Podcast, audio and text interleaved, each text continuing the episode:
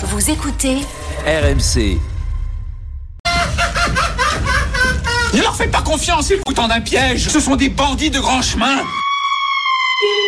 Les GG ne savent rien et pourtant elles vont tout vous dire. Vous n'avez pas eu le temps de vous préparer. Oh, ce n'est pas très grave. Ça va vous faire réagir. Les poils vont se dresser dans quelques instants à l'écoute de ce débat caché. Car le guet-apens du jour pour vous, c'est ça.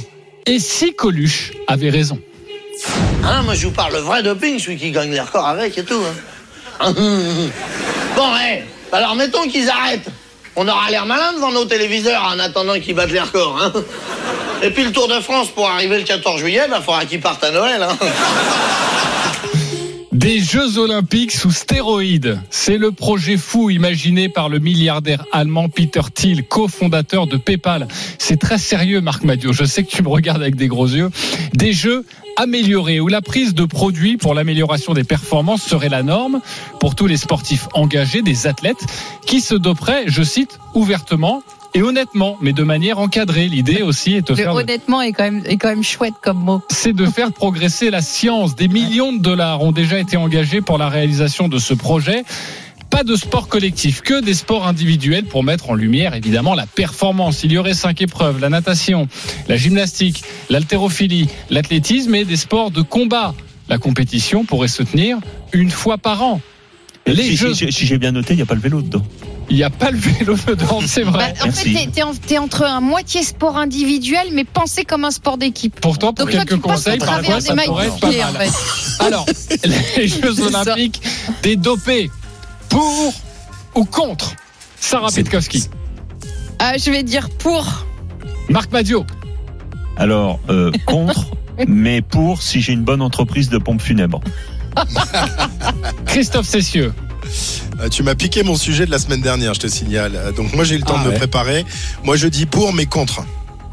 ça, ça veut rien dire, ça Ah ouais, bah ouais, bah ouais. contre. Mais oh non, non, mais je vais te faire de- ma, ma- ma Oh là, démonstration parce que Pascal Duprat, Non, pour ou contre Ah, moi, je te dis contre, mais super contre. Ok, contre, mais super contre. Marc Madio, Ben, moi, je suis, je suis très heureux que tu n'aies pas mis le cyclisme dans cette liste. Ça montre que. ah bah c'est pas moi qui fait- l'ai peu- qui, Non, enfin mais moi j'y suis tu pour as rien. repris les propos de, euh, de- d'un milliardaire, c'est ça? Oui, c'est ça. Euh, Je trouve très bien. Il a enfin compris que le cyclisme avait fait un pas de géant dans la lutte antidopage et qu'on était devenu un sport exemplaire et qu'on faisait même plus partie de cette euh, proposition. Donc euh, tout cela est très bien. Alors, au premier abord, ça paraît complètement fou, mais mais Tu vas pas me dire que t'es pour quand même. je te dis pas que je suis pour. J'essaie de, je suis contre. Euh, mais la question se pose même pas. On est en, foncièrement, on est tous contre. Sauf Oui. que, sauf qu'il y a quand même un souci, c'est qu'on s'aperçoit que progressivement, euh, le dopage est de plus en plus sophistiqué. Et si demain on arrive euh, à modifier la génétique euh, d'un sportif, qu'on le voit ou non dans un contrôle, on est en plein dans cette histoire de, de sport dopé. Donc, euh, d'une idée farfelue au départ, on soulève un problème qui va potentiellement se poser peut-être plus rapidement qu'on ne le suppose. Donc ça peut servir, ça peut servir le sport Ça- propre. C'est ce que tu me dis. Oui, et, mais en même temps, ça, ça montre que euh, comment euh, demain on va lutter contre le dopage peut-être génétique. Comment on va comment parce que philosophiquement on est tous contre, Bien sûr. mais si on arrive à modifier la génétique euh, d'un- d'une personne ou d'un athlète, euh, on est en plein dans ce sujet de sport euh, avec accès au dopage. Donc ça, l'idée du laboratoire et que Donc, des sportifs euh, servent de laboratoire, ça te, ça te va. Euh, c'est pas que ça me va, mais ça pose question. Ok. D'une idée- d'un d'un point de départ extrêmement farfelu euh, et provocateur, on se retrouve dans un débat qui peut être euh, oui, il est pas. À plusieurs niveaux. C'est pas si nouveau que ça.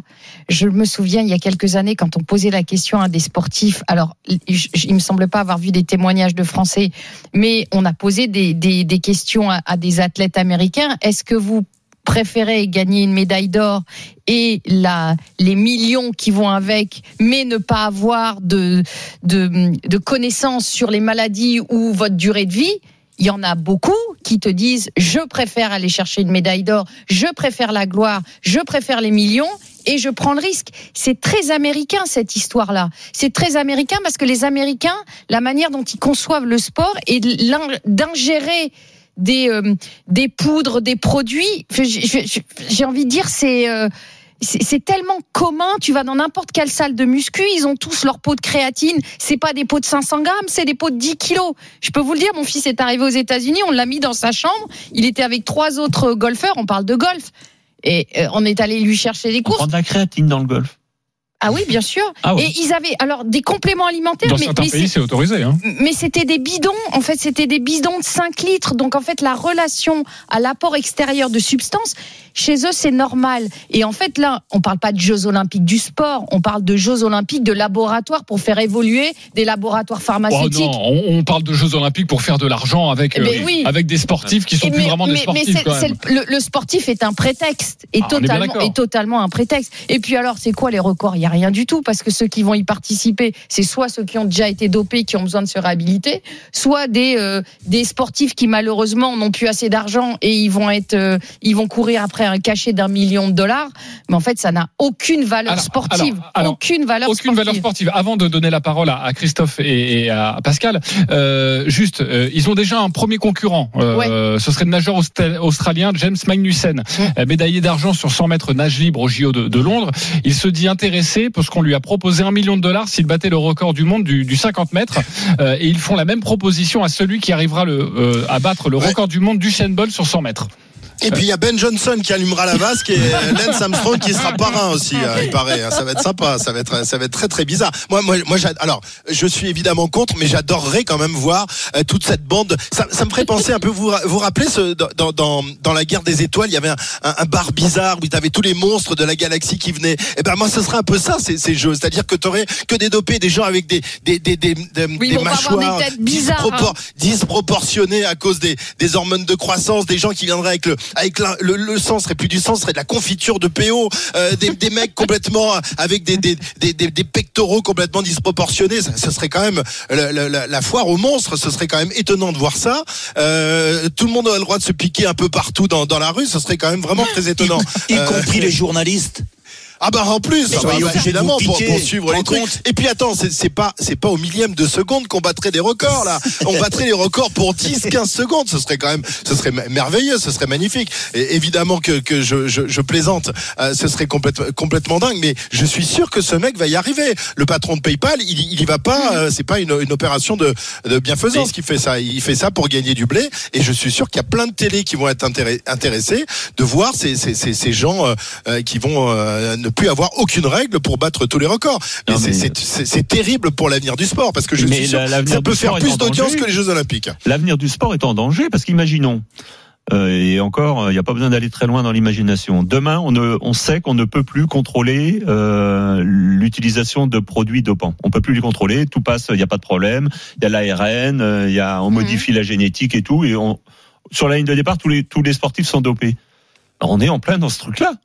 Et si demain, demain, et ça peut arriver plus vite qu'on ne le suppose ou qu'on ne l'imagine, dans, dans 10, 15 ans, on n'arrive plus à contrôler, on contrôle, mais on sait qu'on ne contrôlera plus jamais rien, on est en plein dans cette histoire. Qu'est-ce qu'on, que va-t-on Là, on faire n'a même pas besoin de Non. contrôler dans ce Ben oui, cas-là. mais que va-t-on faire Puisqu'on autorise. Donc Oui, on n'a mais- pas besoin de contrôler Ah puisqu'on bah oui, mais on, autorise. on- oui, mais on est en plein dans ce que Non, propose non, le parce mec que de alors il dit, il, dit- il dit en même temps il y aura il y aura aucun contrôle, Ben mais ce seront les, les jeux les plus sûrs, c'est-à-dire que Oui, euh, encadrés il veut sans assurer que la, la, sé- la sécurité des, des athlètes sera là. sûr, je pas sais sûr. pas, je sais pas comment il peut Oui. assurer ce genre de Non, choses, non, parce que si tu autorises tout, euh, tu peux pas assurer la santé des athlètes euh, qui vont qui vont prendre des des, des, des- des produits euh, euh, dont on ne connaît pas évidemment les, les, les effets et à long terme et même à court terme. hein. Pascal Duprat, contre, archi contre.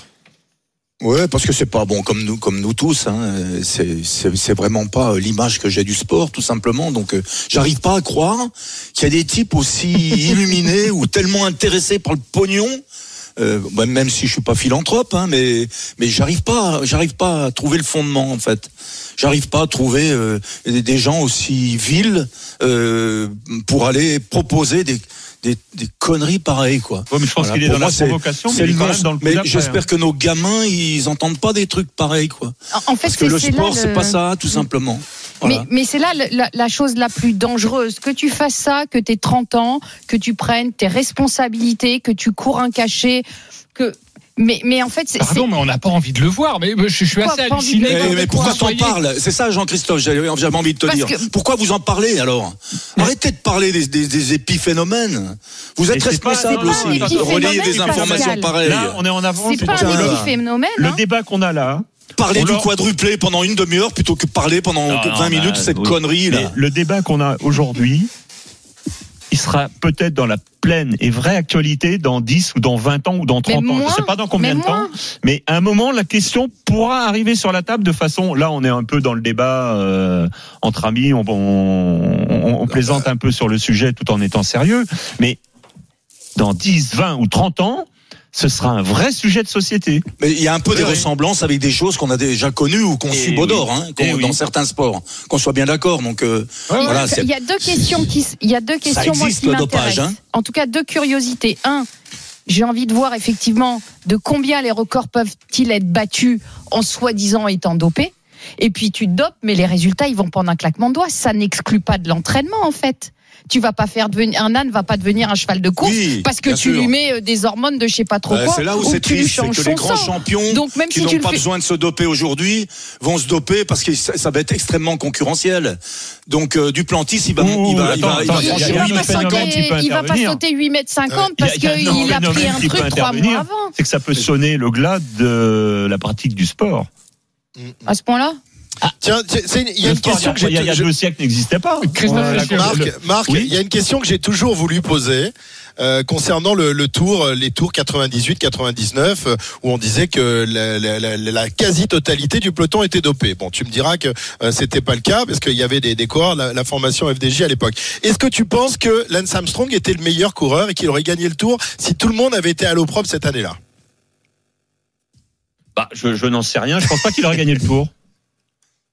Je pense pas qu'il aurait gagné tour. quelque chose alors Tu dis que non. Il Moi, je pas pense que gagné. non. Je pense que non. Si, si personne n'avait été dopé, Bah, moi, je me réfère juste à son début de carrière. Le début de carrière, euh, je, Ouais. voilà, je fais juste un constat. Le début de carrière d'Armstrong, il n'était pas grimpeur. C'était pas un super grand rouleur. C'était un bon coureur de classique.